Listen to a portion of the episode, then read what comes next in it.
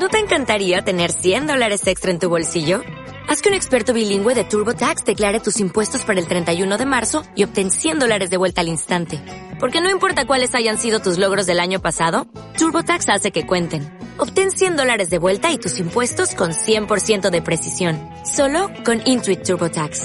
Debes declarar para el 31 de marzo. Crédito solo aplicable al costo de la presentación federal con TurboTax Full Service. Oferta sujeta a cambios o cancelación en cualquier momento.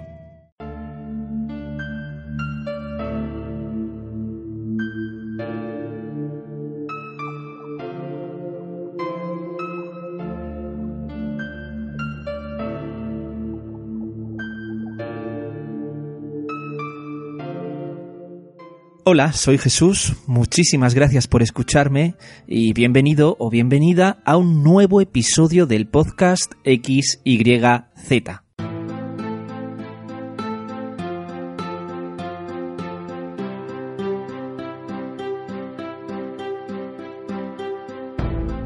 Hace unos pocos meses hice una interesantísima visita al yacimiento arqueológico de Atapuerca y al Museo de la Evolución Humana en Burgos.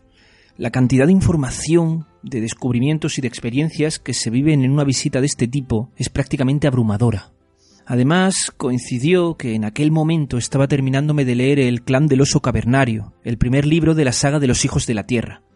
Recibir toda esta información sobre los orígenes del ser humano de golpe, tanto a nivel teórico en el museo como a nivel práctico en el yacimiento, incluso a nivel ficticio en la novela, provocó en mí un sentimiento casi místico. Por un lado, tuve un sentimiento de abandono, un sentimiento de inferioridad, al darme cuenta de que no soy más que un minúsculo e insignificante miembro de una especie de primates que es capaz de controlar el fuego y poco más. Pero por otro lado, tuve un sentimiento de grandeza, un sentimiento casi de consuelo, al darme cuenta de que formo parte de algo mucho más grande que yo, y que yo soy el resultado vivo de un camino que nuestra especie lleva recorriendo cinco millones de años, el camino de la vida inteligente.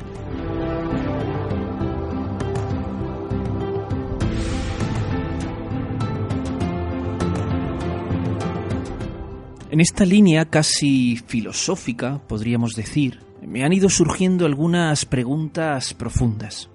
¿Qué significa exactamente ser un ser humano? ¿Cuál es la diferencia entre nosotros y el resto de las especies de la Tierra? ¿Por qué estamos solos? ¿Por qué no hay otra especie como nosotros en este planeta? ¿Quién fue el primer ser humano? ¿Dónde vivió? ¿Cómo vivió?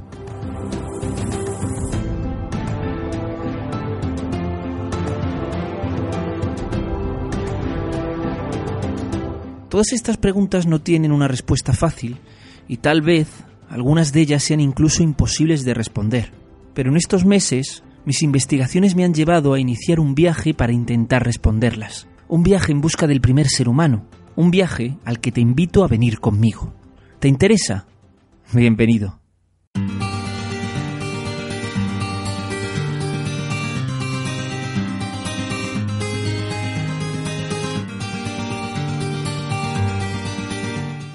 Estamos solos en este minúsculo planeta al que llamamos Tierra.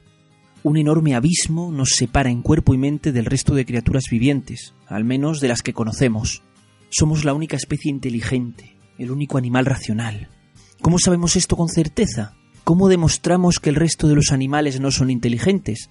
Tal vez sean inteligentes de una forma diferente, tal vez de una forma que no entendemos. Desde luego somos únicos, eso es algo evidente. Pero ¿por qué somos exactamente únicos? ¿Qué nos hace tan diferentes al resto? Vamos a analizar con detenimiento algunas características de nuestra especie para averiguar si nos hacen o no nos hacen únicos.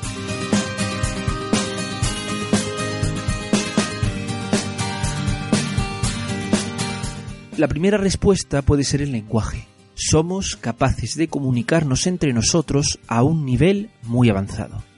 Pero muchos otros animales son capaces de comunicarse a través de colores, gestos, movimientos o incluso a través de la comunicación verbal. Un ejemplo muy estudiado son las ballenas. Las ballenas viven en comunidades en las que comparten un lenguaje verbal muy elaborado, el conocido como canto de las ballenas. Tan compleja es su comunicación que está demostrado que incluso presenta diferentes dialectos. Es decir, las ballenas de una determinada zona del planeta no se pueden comunicar con las ballenas de otra zona del planeta porque no hablan el mismo idioma. Tal vez nuestro lenguaje sea más complejo que el del resto de los animales, pero no nos hace únicos.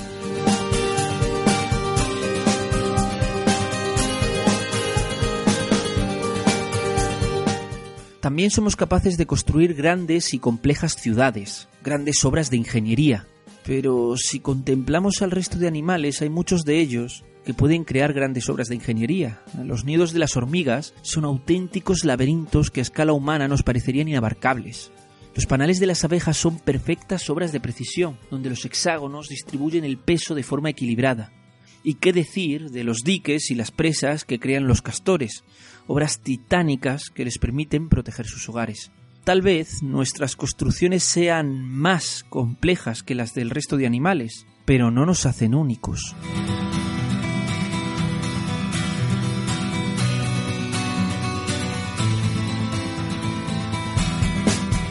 Una respuesta fácil. El ser humano es un animal social y eso nos diferencia del resto de animales. Pero si observamos con detenimiento, podemos ver que otros animales viven en estructuras muy organizadas. Los lobos, por ejemplo, tienen una manada con un macho y una hembra alfa, que son los jefes, unos miembros beta, que son los segundos al mando, y toda una jerarquía que llega hasta los miembros omega, que son los de menor rango todas las relaciones entre los miembros están condicionadas por su rango social. Tal vez nuestras sociedades sean más complejas, pero no nos hacen únicos.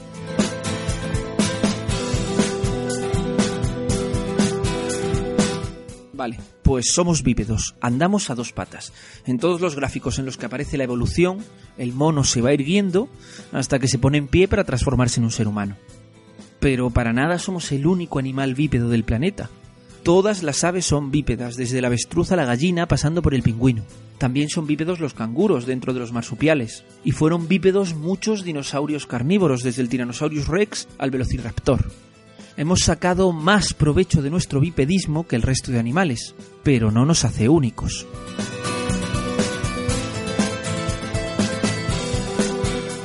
Otro clásico. Fabricamos herramientas. Somos el único animal que crea utensilios. Eso no es verdad en absoluto. Los gorilas, por poner un ejemplo, pero hay muchos más, buscan ramas finas y alargadas alrededor de los termiteros, las modifican con sus manos para eliminar los trocitos que puedan ser molestos y las utilizan para introducirlas en los huecos de los termiteros y sacar las ricas termitas. Obviamente, un teléfono móvil es algo mucho más desarrollado que una ramita recortada, pero tampoco nos hace únicos.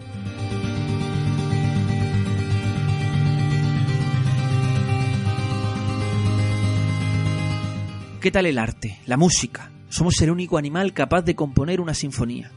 Bueno, hay muchas especies de pájaros que tienen cantos muy elaborados. Y de hecho, los machos compiten entre ellos a ver quién canta mejor, para llamar la atención de las hembras, es decir, que existe una escala de quién canta mejor y quién canta peor. Obviamente somos capaces de utilizar la música a un nivel mucho más desarrollado que el resto de las especies, pero no nos hace únicos.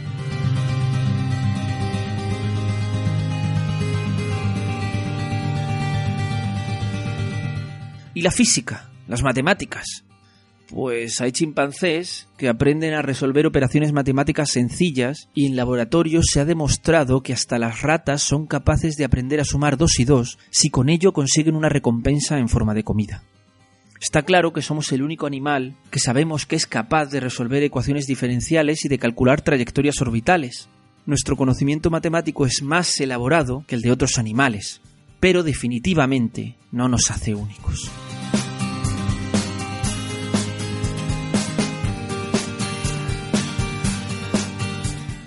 La diferencia no puede ser una cuestión de grado. Si no, el leopardo sería único por ser más rápido que el resto, y la jirafa sería única por ser más alta que el resto. La diferencia no puede ser que somos más inteligentes o más racionales. Efectivamente, existe una diferencia que sí nos hace únicos. Somos capaces de crear ideas abstractas, somos capaces de imaginar cosas que no existen y crearlas. Tenemos un mundo al que ningún otro animal puede llegar el mundo de las ideas.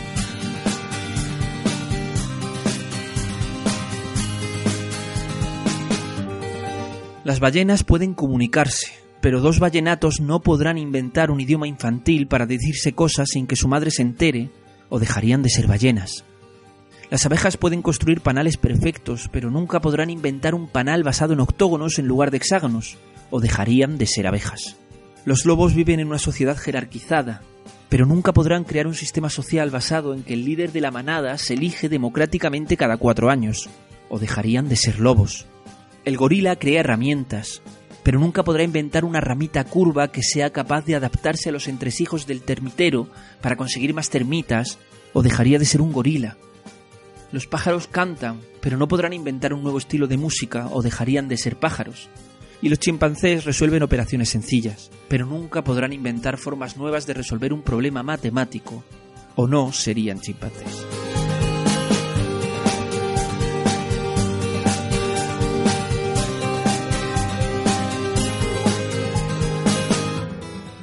Ningún otro animal controla el fuego, ninguno escribe libros, ninguno pinta cuadros, ninguno graba podcast, ninguno cultiva la tierra, ninguno reza, porque todas estas actividades dependen de ideas abstractas, que primero existieron en la mente de un ser humano y después se transformaron en una realidad para el resto.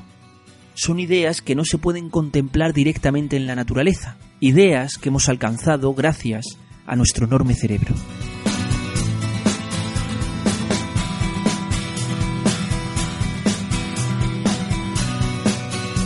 Por lo tanto, para encontrar al primer ser humano único y diferente del resto de animales, tenemos que encontrar la primera idea abstracta que fuimos capaces de inventar. ¿Y cómo podemos hacer esto? Pues primero tenemos que resolver la segunda pregunta que hemos hecho al principio del podcast. ¿Por qué estamos solos? ¿Por qué no hay otra especie como nosotros en este planeta?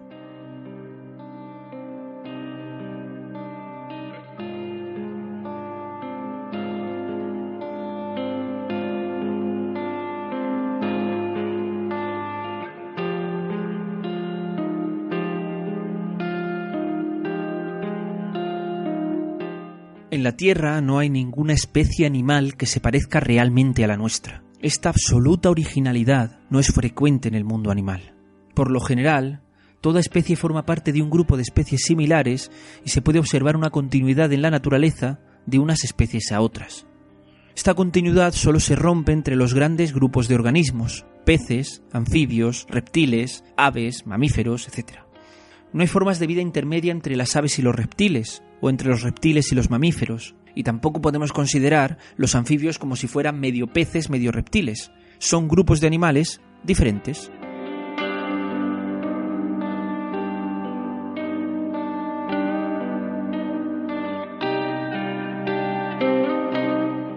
Estos grandes grupos de animales, totalmente separados entre sí, supusieron en su momento innovaciones realmente espectaculares de la evolución, los primeros vertebrados surgieron hace 450 millones de años, los anfibios hace 350, los reptiles hace 300, los mamíferos hace 220 y las aves hace 150 millones de años.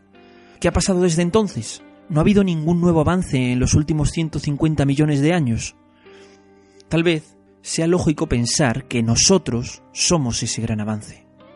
El ser humano con el desarrollo de su inteligencia, ha alcanzado una nueva dimensión en la biología. Somos un nuevo gran grupo de animales.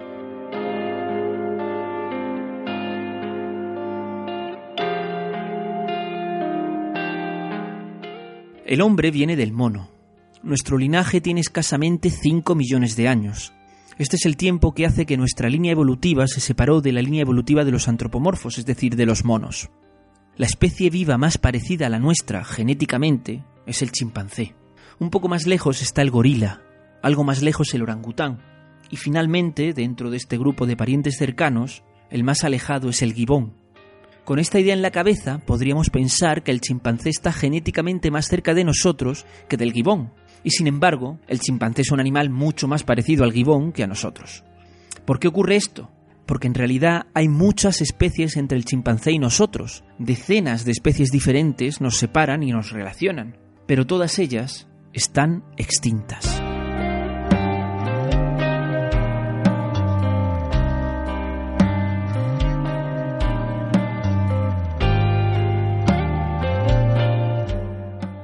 Para entender bien esto podemos analizar el caso de las aves. Salvando las diferencias, las aves tienen un pasado evolutivo muy similar al nuestro. Los parientes más próximos de las aves son los dinosaurios. Las aves evolucionan de los dinosaurios. Casi podríamos decir que las aves son dinosaurios vivientes, los únicos que quedan. El pariente vivo más cercano a las aves será un reptil, que no vuela, y que no se parece a un ave en lo más mínimo. Pero es que todas las especies intermedias entre ese reptil y las aves se han extinguido, y por lo tanto las aves han quedado aisladas. Sería algo parecido a que todos los mamíferos de la Tierra se extinguieran salvo los murciélagos. Desde fuera parecería que los murciélagos son una especie totalmente aislada, y sería imposible encontrar su línea evolutiva observando únicamente las especies vivas.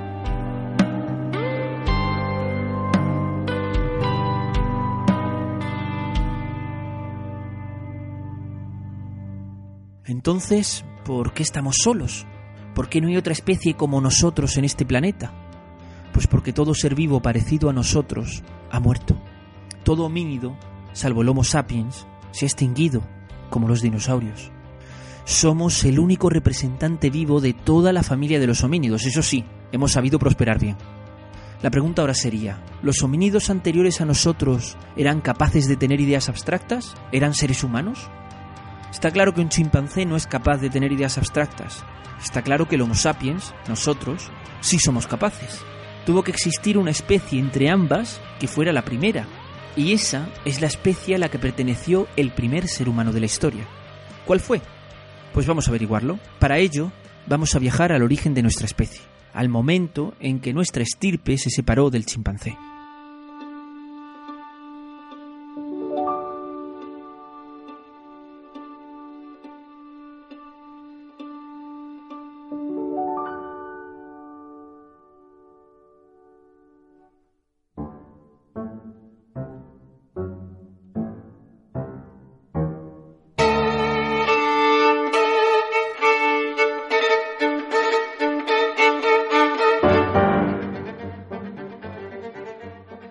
Una de las especies de homínidos más primitiva de la que tenemos constancia es el Ardipithecus ramidus. Esta especie vive en Etiopía hace 4 millones y medio de años. Su hábitat son las selvas lluviosas. Pasa casi todo el tiempo subido a los árboles y se alimenta de frutas, brotes, hojas y tallos tiernos. Ardipithecus es prácticamente idéntico a un chimpancé, de hecho un observador externo apenas sería capaz de diferenciar a ambos animales. La única diferencia con los chimpancés es que tiene unos caninos un poco más pequeños. Sin embargo, podemos afirmar que nuestra especie proviene de Ardipithecus o de una especie muy similar que vivió en la misma época y en el mismo lugar. Solo por ese motivo es por lo que se le considera en la familia de los homínidos. Su mente es claramente la de un mono. Ardipithecus no es el primer ser humano de la historia.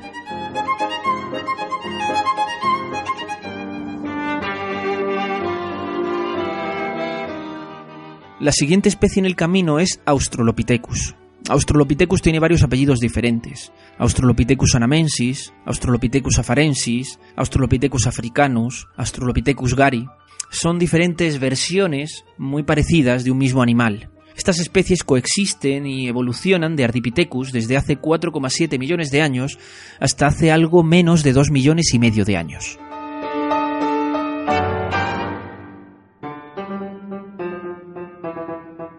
Australopithecus tiene dos características muy interesantes. La primera es que es un animal bípedo. Aunque tiene los brazos muy largos y conserva su capacidad para subirse a los árboles, anda sobre dos patas, igual que nosotros.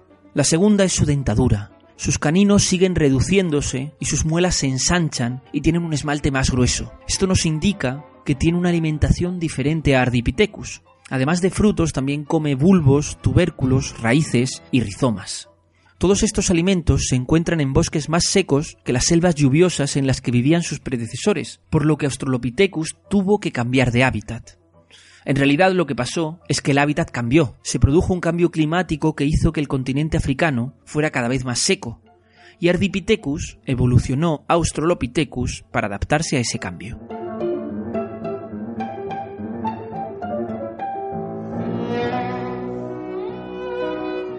Australopithecus sigue teniendo un comportamiento y un aspecto externo muy parecido a un chimpancé. Su capacidad craneal es ligeramente superior, pero no hay ningún indicio que nos haga pensar que tenga unas capacidades mentales más desarrolladas que las de un mono. Australopithecus no es el primer ser humano de la historia, pero nuestra especie proviene de él o de una muy similar que vivió en la misma época y en el mismo lugar.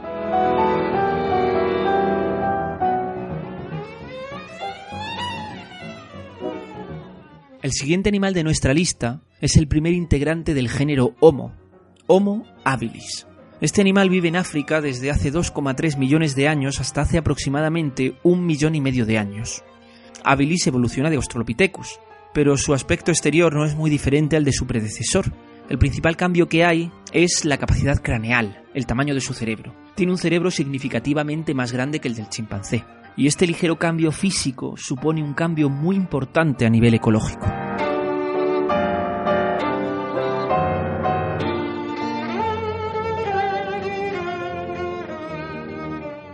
Para empezar, Homo habilis es el primero de nuestros ancestros que vive en paisajes abiertos, como la sabana. El cambio climático continúa transformando las selvas en bosques secos y los bosques en sabanas. Hasta este momento todos los antropomorfos y homínidos habían vivido en bosques o selvas, y este cambio de entorno puede ser una de las causas que provoca el aumento del cerebro de habilis. Homo habilis necesita un cerebro más grande para conocer el extenso territorio que recorre en busca de comida, para conocer los caminos, los cambios de la tierra, los ritmos de las estaciones, las huellas de los depredadores, Además, es muy probable que tuviera un comportamiento social mucho más desarrollado que sus predecesores, y para eso también es importante tener un gran cerebro, un gran cerebro para comunicarse, entender y ser entendido.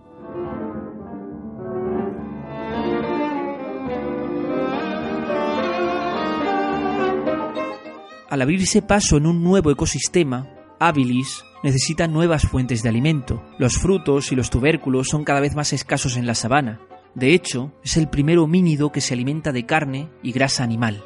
¿Y cómo consiguió esto?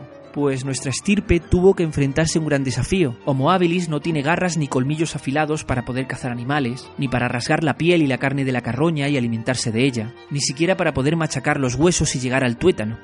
Tuvimos que utilizar nuestro cerebro para superar esas dificultades, y lo conseguimos gracias al primer invento, la piedra tallada. Cantos toscamente tallados y lascas de piedra que se desprenden del proceso de creación. En realidad es difícil saber cuál es la parte útil, el núcleo tallado, las lascas resultantes o ambos. Estos instrumentos fueron la llave para abrir una nueva despensa. Estos instrumentos fueron la clave de la adaptación y de la supervivencia de nuestra especie.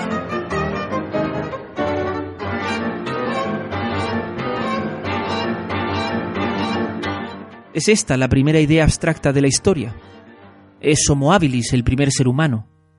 El chimpancé puede seleccionar cuidadosamente dos rocas y usar una como yunque y otra como martillo para cascar nueces. ¿Hay alguna diferencia? Pues sí, la previsión.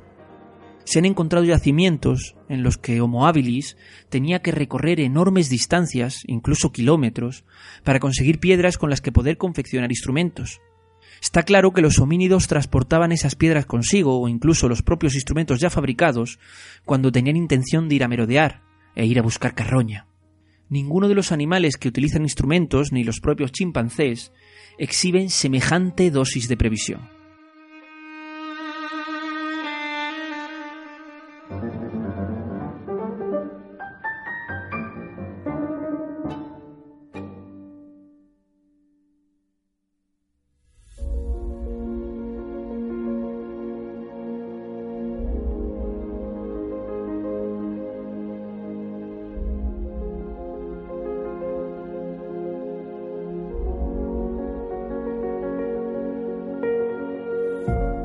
Característica propia del comportamiento de los animales es que sus acciones van encaminadas a conseguir objetivos inmediatos, objetivos que tienen delante de sus ojos.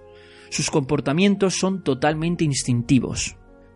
Homo habilis demuestra la capacidad de plantearse una idea abstracta, un instrumento cortante, planificar cuándo lo va a necesitar, cuando sale a merodear, prepararlo con anterioridad y tranquilidad en su refugio y utilizarlo en el momento necesario. Homo habilis es un animal totalmente diferente al resto de animales que habían existido hasta ese momento en el planeta Tierra. Homo habilis es un animal único, capaz de tener ideas abstractas. ¿Lo transforma eso en un ser humano? Pues sí. Y no.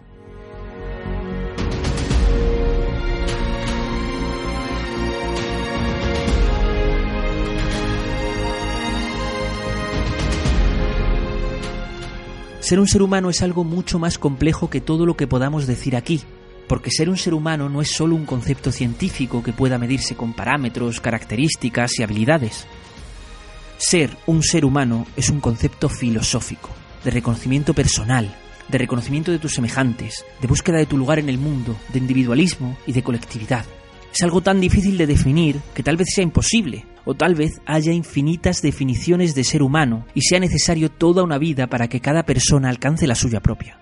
Conocer a nuestros ancestros nos acerca a conocernos a nosotros mismos. Aunque nos cueste aceptarlo, no es posible obtener todas las respuestas. Y aunque nos cueste aceptarlo, uno de los rasgos más característicos del ser humano es que nunca podremos dejar de hacernos las mismas preguntas. ¿Quiénes somos? ¿Por qué estamos aquí?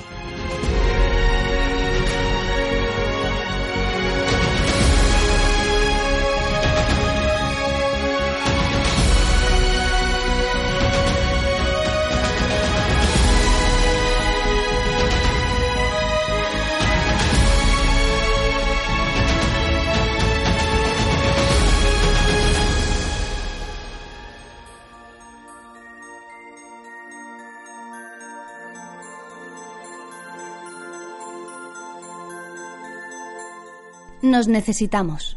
Necesitamos mirar a los ojos de un ser igual a nosotros, un humano, para poder conocernos, para saber cómo somos. Después, alcanzado el conocimiento, empieza el largo camino por descubrir quiénes somos y por qué estamos aquí. Nuestra especie, como ya hemos escuchado, a diferencia del resto, domina la capacidad cognitiva. Pensamos en abstracto. No hay otro ser en el mundo capaz de hacer filosofía no veremos en este mundo a otra especie creyendo en Dios.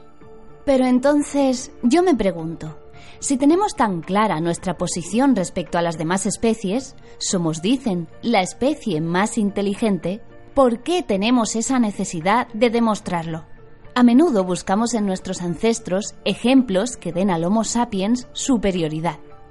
Al fin y al cabo, ninguna otra especie, tal como nuestros compañeros los neandertales o los australopithecus o incluso los heidelbergensis, han llegado hasta el siglo XXI. Quizás son varias las motivaciones que nos llevan a mirar por el retrovisor. Pero el caso es que nos comparamos y necesitamos encontrar el punto exacto en el que nuestro camino no lo pisó nadie más. Debemos estar agradecidos a todos nuestros antepasados que contribuyeron a la evolución del Homo sapiens. Lamentablemente, tengo una mala noticia. Ser la especie más inteligente no nos hace la mejor especie. Pero un momento, ¿somos la especie más inteligente? Veamos, todos sabemos que existe lo que se denomina cociente intelectual y que la Organización Mundial de la Salud lo usa para medir nuestra inteligencia. Por encima de es normal, por debajo de no. Y así todos estamos clasificados, y no solo nosotros, sino también las demás especies. Claro está que si las demás especies pudieran crear un sistema de medición, lo harían a su imagen y semejanza, por lo que resultaría algo complicado encontrar alguna especie que superase sus propias pruebas. En esta reflexión que hoy hacemos, no puedo evitar pensar en un ser que me fascinó desde el primer momento en que lo conocí y que desgraciadamente hace poco que nos dejó. Hablo de Coco, la gorila que hemos definido como la más inteligente de entre su especie. Supe de ella por aquel lejano 2004. Me asombró. Era una gorila que se comunicaba con los seres humanos mediante el lenguaje de signos. Y lo más fascinante de todo ello es que no era un caso aislado. Había más gorilas que habían aprendido nuestro lenguaje. Coco había aprendido más de mil palabras que le permitían decir cómo se sentía, le permitía decir su opinión. Porque sí, no solo nosotros tenemos opiniones, no somos los únicos con voz propia. Podemos hablar, cierto. Somos el único animal capaz de ello, y eso nos otorga una genialidad que el mundo jamás había vivido antes. Podemos cantar, recitar poesía, crear decenas de lenguajes, y eso es increíble. Pero no nos engañemos. Eso nos hace especiales o más inteligentes solo porque nosotros somos los únicos capaces de decirlo. El habla nos ha subido al pedestal más alto y cierto es que teniendo el poder de nombrar las cosas, no íbamos a poner a otra especie por delante de la nuestra. Y nuestro dedo miró al frente y dijo, tú te llamarás animal y yo ser humano. Nuestra capacidad creativa, el poder de la escritura ha descrito un mundo surrealista, en el que somos la especie más inteligente, la especie de la que depende la supervivencia del planeta. Pero otra mala noticia. Nuestra voz no hace ciertas nuestras palabras. Nosotros hemos narrado la historia, hemos descrito a las especies e incluso nos hemos definido.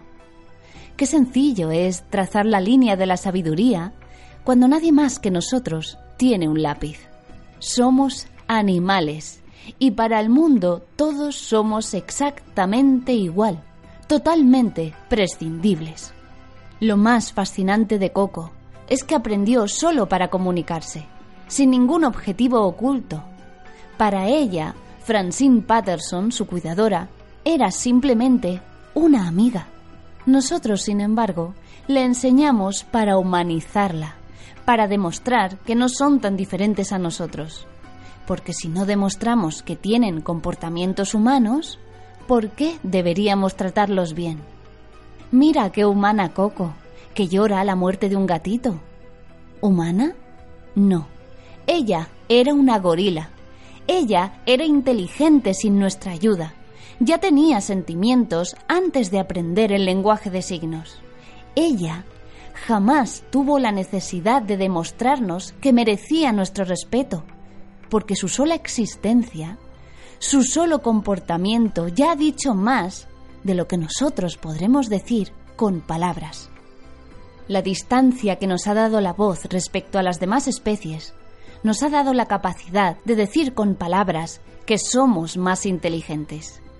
Pero sea esta una definición cierta o no, ninguna otra especie podrá decir nunca lo contrario. Por más palabras que inventemos, por más cualidades que queramos tener y por más conocimientos que encerremos en bibliotecas enormes, no será suficiente para que en nuestro interior sepamos que Coco no era como nosotros, sino que nosotros somos como ella, animales. No soy yo quien dirá si somos o no la especie más inteligente, si lo que nos diferencia nos hace mejores o tan solo diferentes. Lo que sí sé es que para el mundo lo que nosotros seamos o no es irrelevante, pues al igual que las demás especies, solo somos un ladrillo más.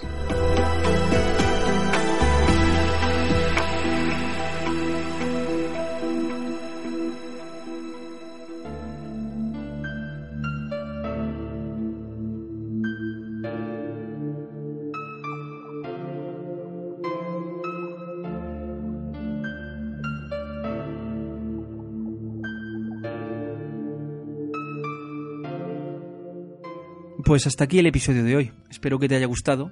Han sido ciertas reflexiones un poco personales en algunos casos, pero me alegra compartirlas contigo y estaría encantado de recibir tu opinión al respecto a través de cualquiera de los canales que siempre tengo abiertos, como el Twitter, arroba reta barra o el propio canal del podcast, podcastxyz.wordpress.com, o en mi correo electrónico, reta barra. Quiero agradecer enormemente a Anabel Gil, como siempre, su participación en este humilde podcast, con su interesante historia. Creo que ha dado también una perspectiva bastante completa de que hay muchos rasgos que consideramos humanos y que sin embargo están en otros animales. Muchísimas gracias Anabel por tu ayuda. Quiero aprovechar también para presentaros un nuevo proyecto de podcast que ya es una realidad y que estoy grabando con, con un par de amigos, con Iván Blanquer y Juan Acosta que probablemente los conoceréis porque son los que grababan la Biblioteca de Alejandría, aquel podcast histórico y muy conocido por su larga duración. Pues ahora me he metido con ellos en un nuevo proyecto que se llama 20.000 leguas podcast, que podéis escuchar ya en iVoox y que trata sobre temas pues muy parecidos a los temas del podcast XYZ. Mm, trata sobre ciencia, sobre historia, sobre personajes, curiosidades, pero en un formato muy diferente. Es un formato más de coloquio, de charla, de, debate donde cada uno de nosotros expone un tema y ese tema pues es comentado por el resto de los, de los presentes. Es más tipo entrevista y de una duración más larga que este podcast, pero es un podcast muy interesante que además al ser colaborativo entre varias personas, pues, pues queda muy, muy ameno. Y bueno, pues para la mayoría de vosotros que conoceréis ya el podcast de la Biblioteca de Alejandría, ese clásico, ese podcast histórico, pues es un formato parecido. Y bueno, pues he tenido la oportunidad y el gran honor de participar en este proyecto, del que estoy muy contento y muy orgulloso y os invito a que escuchéis. 20.000 leguas de podcast. Lo tenéis en iVoox y en iTunes y no sé si en algún sitio más. Y si no lo encontráis y realmente tenéis interés, pues ya sabéis. Me escribís tanto por Twitter como por el correo electrónico, por donde queráis, y yo, y yo os indico el enlace. Y esto es todo. Muchísimas gracias por escucharme. Un placer haber compartido este tiempo con vosotros. Nos escuchamos en el próximo episodio y adiós.